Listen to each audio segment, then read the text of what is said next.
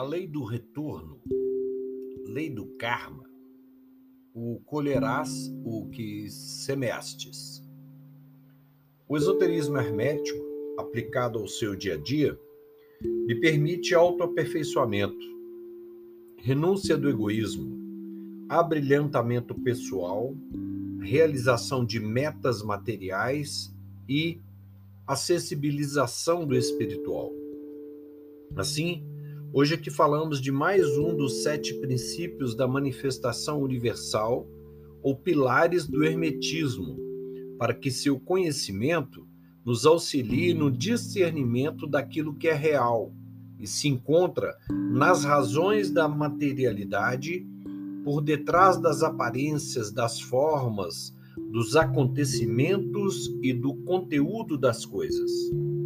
A lei do retorno do lendário Hermes, um dos sete vetores da origem do mundo, a lei do retorno.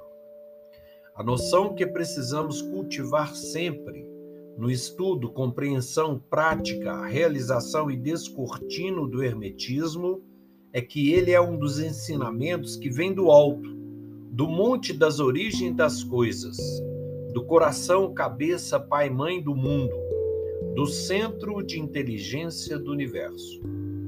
Por isso, é preservado na Terra há tantos milênios.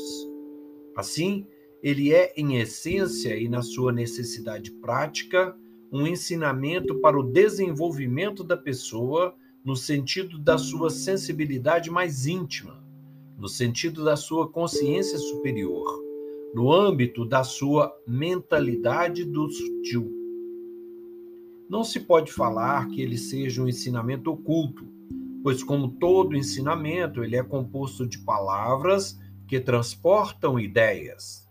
Na verdade, nós, em nossa cultura, é que nos afastamos do sensível, da graça e da beleza, e por isso perdemos o paraíso da opulência cantada pelos antigos em suas memórias salomônicas mas ainda registrado no ensinamento das ideias. Boa parte do que chegou até nós, como mitos da antiguidade, são meros rascunhos de qualidades íntimas e superiores que perdemos ao longo de nossa marcha civilizacional, nossas guerras e toda sorte de carências e enrascadas onde nos metemos. Portanto, quando no Hermetismo falamos da lei do retorno, a primeira impressão que precisamos ter para buscarmos o entendimento por detrás dos termos, das palavras, é que nisso não há nenhuma lei, no sentido das escrituras legais que temos. Isso, esse ensinamento, não pode ser tomado por dogma. Lei no sentido hermético é uma condição única de manifestação de uma certa qualidade das energias formadoras, mantenedoras e transformadoras do universo, e que, nesse caso, essa qualidade em seus ciclos, seus ritmos, sempre retorna ao seu ponto de partida, compondo o círculo do tempo.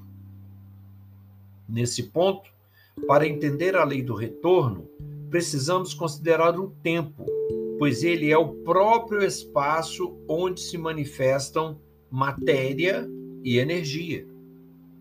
O tempo é a própria eternidade, o espaço onde o que entendemos ser o universo se manifesta, já é a própria eternidade. O espaço da manifestação do próprio universo, espaço esse que se encontra a todo tempo ao nosso redor e dentro de nós, nos espaços entre cada átomo em tudo da natureza e em nós também, é o aspecto externo do imanifestado, a origem das coisas. Essa origem das coisas é a inteligência mais elevada, o grande computador de onde se projeta todo o holograma do universo e do multiverso. Então, todas as energias nesse espaço, nessa memória de eternidade, uma vez manifestadas, projetadas, dirigidas, farão um percurso onde descreverão, entre dois pontos, seu ritmo e, por fim, seu ciclo, e seus ritmos e seus ciclos, de volta às suas origens. No nosso dia a dia, em todos os lugares, convivemos com muitos tipos de energias: energias naturais, telúricas, terrenas, espaciais, planetárias, humanas. Sim, nos ocupam, sobretudo, muitas energias humanas. É observando as energias humanas que podemos amadurecer no entendimento das energias planetárias e universais. O corpo se mantém coeso e vivo mediante energia. O sentimento é energia. A alegria, a raiva, o temor são energias. O pensamento é energia. A memória é um banco de energia. O oxigênio, a água, os alimentos, o nosso calcanhar que pressiona o piso ao caminharmos, nossa mão que segura o copo, nossos cílios que se movem, nossos lábios, o som que ouvimos, o carro que passa, cada átomo de tudo está carregado de energia, de força, de movimento. Um olhar que damos a alguém, o som da nossa voz em um bom dia, boa tarde, o tecido sobre nossa pele, nossa felicidade, nossa ira, tudo, tudo são energias que, uma vez emitidas, retornarão cedo ou tarde ao seu emissor. A lei do retorno pode ser utilizada por nós no sentido de atentarmos para a possibilidade de não a transigirmos deliberadamente, mas, por outro lado, no sentido de utilizá-la sabiamente. Nesse ponto, precisamos falar de desapego, doação de si mesmo, generosidade para consigo, para com o outro, para se ter um coração saudável que nos impulsione a dias melhores e melhores dias, sobretudo de amor.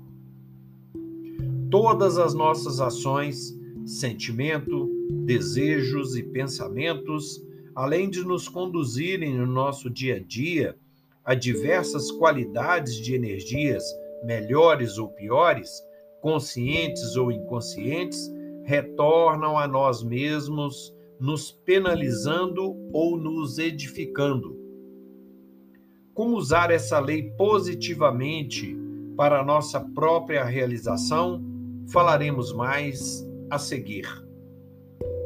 Siga nossa página no Facebook, Esoterismo, Cabala, Magia, Ocultismo, Alquimia, Hermetismo, Rosa Cruz, Iniciação.